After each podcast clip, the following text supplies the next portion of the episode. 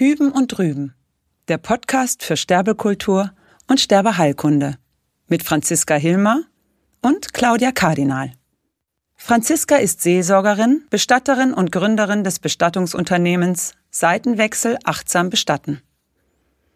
Claudia ist Autorin, Dozentin und Gründerin und Leiterin der Sterbeammenakademie. Hallo. Hallo Claudia. Schön, dich zu hören. Ja, ich freue mich auch.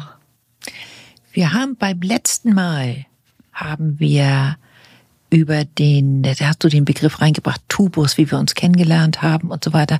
Und ich glaube, das ist ein Thema, das müssen wir jetzt gleich nochmal wieder öffnen. Finde ich auch. Das liegt richtig oben auf. Denn das haben wir ja zum Schluss, das war ja fast ein bisschen erschreckend, so erschreckend wie es auch ist, wenn da so ein Tubus aus dem Mund ragt, äh, ist das ja so ein bisschen im Halse stecken geblieben, könnte man fast sagen.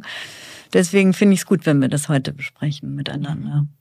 Also es ist folgendermaßen gewesen, dass eine nicht ganz nahe entfernte Tante von mir im letzten Jahr gestorben ist und als die Teil der Familie die nochmal aufsuchen wollte als Verstorbene, hieß es vom Bestattungsinstitut, das sollte mal lieber nicht gemacht werden, denn dazu müsste erst der Tubus aus dem Hals entfernt werden.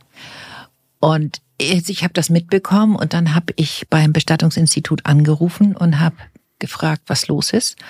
Und dann hat mir die Bestatterin gesagt, dass, dass sie das häufig erlebt, dass die Verstorbenen aus der Pathologie oder aus dem Krankenhaus kommen und verstorben sind, aber in keiner Art und Weise die Gerätschaften entfernt wurden. Sie hat dann gesagt, sie hat also auch aus großen Krankenhäusern, aus bekannten Krankenhäusern, die den besten Ruf haben in der Hauptstadt, entsprechende Erfahrungen hat sie gemacht. Daraufhin habe ich natürlich auch in der Hauptstadt, also habe sozusagen die Bestattungsinstitute, die ich in Berlin kenne, angefragt.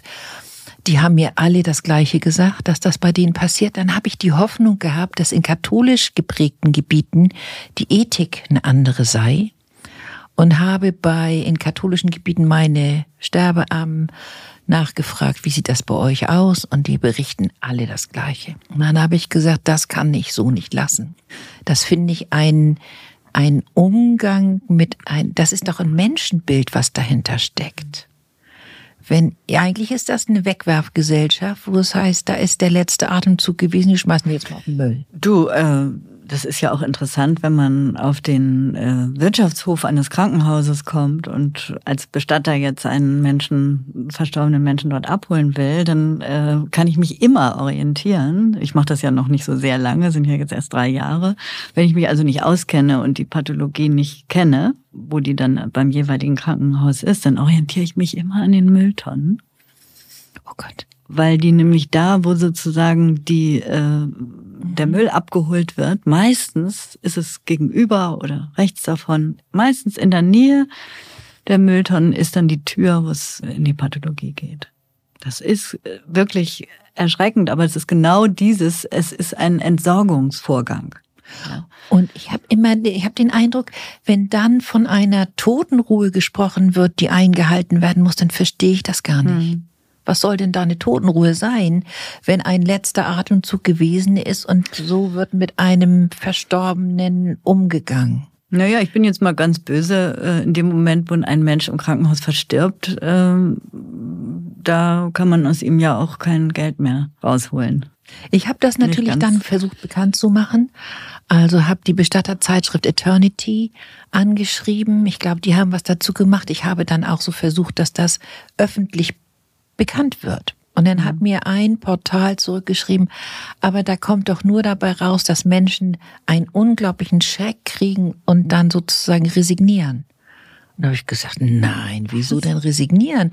Das würde doch bedeuten, wenn wir das anders haben wollen, würde das doch bedeuten, dass wir vielleicht wieder lernen könnten, als Gesellschaft von Verstorbenen Abschied zu nehmen. Und dann sind wir wieder bei den drei Tagen, die wir letztes mhm. Mal schon erwähnt haben. Naja, dann sind wir natürlich bei dem Gesamtthema, für das ich überhaupt stehe, eine Durchlichtung der Sterbekultur. Aber ja. bleiben wir noch mal näher äh, beim Tubus und an der Pathologie dran. Ich finde es interessant, dass zum Beispiel in der Corona-Zeit, das war so relativ gegen Ende der Corona-Zeit, ich mal in einer Asklepios-Klinik einen Verstorbenen abgeholt habe, äh, wo ich dann in, in ein tieferes Gespräch mit dem Pathologen kam und er mir gesagt hat, dass es jetzt neue Regeln gäbe, die äh, besagen, ähm, dass ein Verstorbener überhaupt gar nicht mehr angerührt werden darf. Ja. Ja, und das ist zwar zuvor auch schon gewesen, also diese Erfahrung, die du jetzt gerade ja gemacht hast in der Befragung der verschiedenen Einrichtungen, Berlin, Hamburg, im Süden Deutschlands, überall, ob denn das normal ist, hast ja festgestellt, ne? Es ist normal und das passiert mir halt auch andauernd, ne? dass ich die Menschen abhole und sie haben also sowohl die Braunülen noch im Arm, ja. als auch der Katheter. Dann, wenn sie noch wiederbelebt worden sind, im äh, äh, Extremfall auch noch die EEG-Aufkleber äh, mit den Kabeln sind auch noch dran. Und dann, äh, das Gröbste ist dann so ein Tubus. Ne? Dass so, sogar der noch im, im, im Rachen steckt mhm. und rausragt aus dem Mund. Und das ist natürlich, ja, also es ist ohne Worte.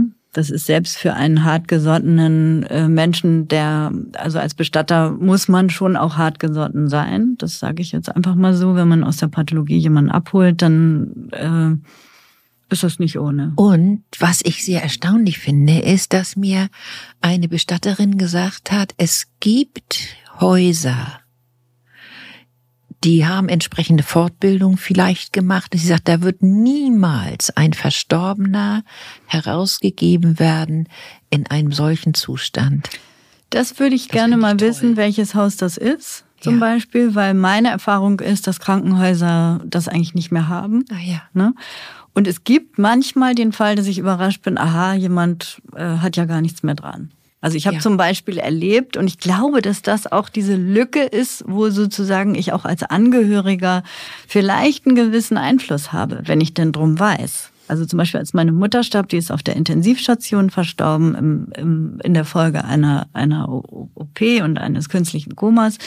Und wir waren alle zugegen, die ganze Familie, äh, als die Maschine dann abgestellt wurde. Und dann habe ich halt zeitnah äh, darum gebeten, ob sie alles jetzt bitte entfernen können. Ja. Alle Schläuche und alles entfernen. Ja. Und wenn sie dann jetzt in ein kleines Räumchen da irgendwo in der Ecke ja. geschoben wird, ob wir ob, ob das möglich ist. Und erst war es gar nicht so einfach. Dann wurde gesagt, nee, nee, das machen wir nicht. Oder irgendwie so. Also die wollten schon. Und dann habe ich gesagt, bitte, also das kann doch jetzt nicht so schwierig sein. Naja, das, wir sind ja bei jeder Folge bislang, und da werden wir auch zukünftig noch landen, bei diesem großen Tabu gelandet. Ne?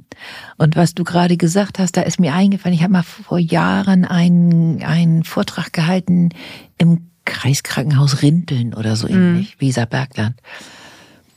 Und da hat der Hospizverein, der sehr aktiv, ein ganz toller, reger Hospizverein ist, und die haben dafür gesorgt, dass sie in dem Krankenhaus einen Abschiedsraum haben. Mhm.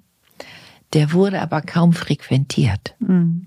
Und da kamst du nur über den Hof hin. Da stand dann das, das Schild, der Abschiedsraum, da stand ganz klein Abschiedsraum, darüber stand Warenannahme. Das fand ich humoristisch. Mhm.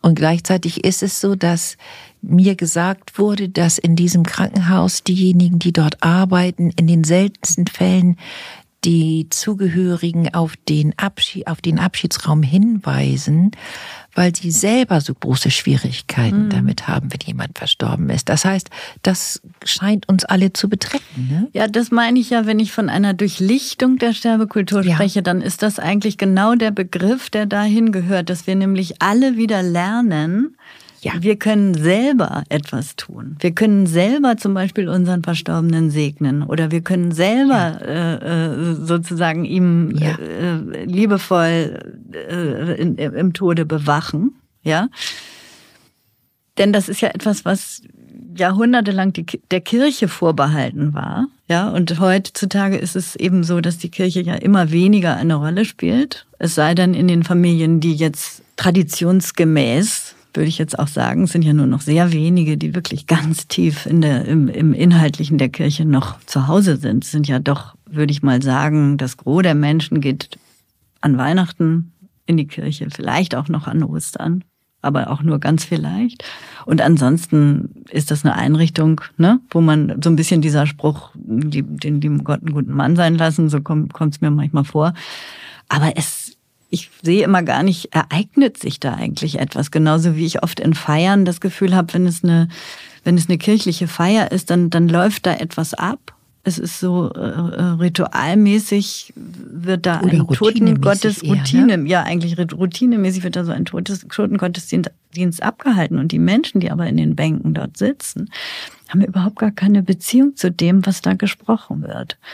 Und sukzessive fühlen sie sich eigentlich innerlich abgehängt und beteiligen sich überhaupt gar nicht, haben gar keine Möglichkeit, wirklich Abschied zu nehmen, weil sie ja, höchstens dann noch, wenn die Predigt kommt, dann kann man noch ein bisschen, wird noch ein bisschen was gesagt über den Verstorbenen. Und wenn man Glück hat, ist es ein guter Pastor und der traut sich auch mal Schwierigkeiten anzusprechen. Aber wenn man Pech hat, dann, dann ist das alles, dann weiß man gar nicht, was ist hier eigentlich los, ja. Und das ist so unheimlich schade. Deswegen war ich ja so enttäuscht, dass ich auch aus kirchlich geprägten Häusern das Gleiche hm. erlebt habe, was sozusagen die Totenversorgung angeht. Ne? Ja. Das ist sehr schade. Ne? Ja, es geht ja leider ganz weit, dass du auch gar nicht sicher sein kannst unter Bestattern, äh, erfüllen die denn noch ihre Aufgabe? Klar. Denn es ist ja jetzt sozusagen, der Ball liegt ja beim Bestatter, ne, das alles äh, zu entfernen. Und also ich will da niemandem zu nahe treten, habe aber die Befürchtung, dass äh, es gar nicht so selten ist, dass das nicht generell vollzogen wird, sondern dass es eigentlich nur dann häufig gemacht wird, wenn man sicher sein kann, aha, da kommen noch Angehörige, die wollen. Oha, oha, ich habe schon die Befürchtung, dass wir in irgendwelchen zukünftigen Gesprächen auch das Bestatterhandwerk nicht außer Acht lassen können, ne? Nö, da müssen wir. Müssen wir auch noch ran, ne? Müssen wir noch mal ran. Wahrscheinlich müssen wir dann äh, Bausch und Bogen Hoffnung verteilen und kritisieren. Das hat auf jeden Fall was Mafiöses, das darf ich schon mal so sagen. Das hat was Mafiöses. Ich habe ich, ich hab einen sehr guten Bestatter kennengelernt aus Kassel. Mhm. Der hat so ein ähnliches, wunderbares Auto wie du. Mit, aber er hat Vorhänge da drin und er sagt immer, ich bin ja viel zu klein als Bestattungsinstitut. Wenn ich jetzt aber lauter werden sollte, ja, dann weiß ich eine Sache, ich werde platt gemacht. Hm. Ja, ja, also man muss schon immer so ein bisschen aufpassen. Ich aber andererseits, also ich bin ja ein freier Mensch und äh, diesen Raum, den, mhm. den, den mag ich auch gern um mich rum. Da lasse lass ich gern ein bisschen Luft um mich mhm. rum und ich darf ja sagen, was ich denke. Mhm. Aber wo du gerade sagst, Bestattungsinstitut, ne, das ist mir bei dir schon öfter aufgefallen, dass das bei dir so ein, so ein, so ein stehender Begriff ist. Ich mag den gar nicht, den Begriff. Ah, Und ja. zwar deswegen nicht, weil für mich ein Institut eigentlich immer so etwas ist, wenn etwas sich institutionalisiert hat, dann ist es eigentlich schon tot. Dann möchte ich zukünftig Und, sagen BestatterInnen. Ja, oder ich, das ist ja auch so ein bisschen sowieso mein Problem, dass ich jetzt diesen Beruf habe und ich bin Bestatterin und da fühle ich mich oft gar nicht, äh, ja, wie soll ich sagen, der, der ist halt geprägt in einer Weise, dieser Begriff, äh, mit dem ich mich eigentlich gar nicht richtig verbinden kann. Weil ich sage immer, ich bin ja nicht jemand, der besser als irgendein traditionsreiches Haus äh, die Leute unter die Erde bringen kann. Also im Gegenteil, kann ich gar nicht so gut. Ja, was ich aber kann und was ich bestimmt gut kann, ist den Übergang zu begleiten, also den Seitenwechsel sozusagen im Bewusstsein der Menschen zu verdeutlichen und nicht nur im Bewusstsein der Angehörigen zu verdeutlichen, sondern auch sogar für den Verstorbenen. Ich gehe zum Beispiel nie an einem verstorbenen Menschen vorbei, ohne ihm nochmal sicherheitshalber mitzuteilen, dass er jetzt tot ist. Ja, hat er nämlich vielleicht gar nicht mitgekriegt. Ja, wir können hochgradig neugierig sein, was du noch zu erzählen hast. Ja, nicht nur ich, ne? Nee, genau. du ja auch. Ganz vielen Dank. Bis nächste Woche. Ja, ich freue mich. Bis nächste Woche. Tschüss. Tschüss. Das war Hüben und Drüben. Der Podcast mit Franziska Hilmer und Claudia Kardinal. Bis nächsten Sonntag.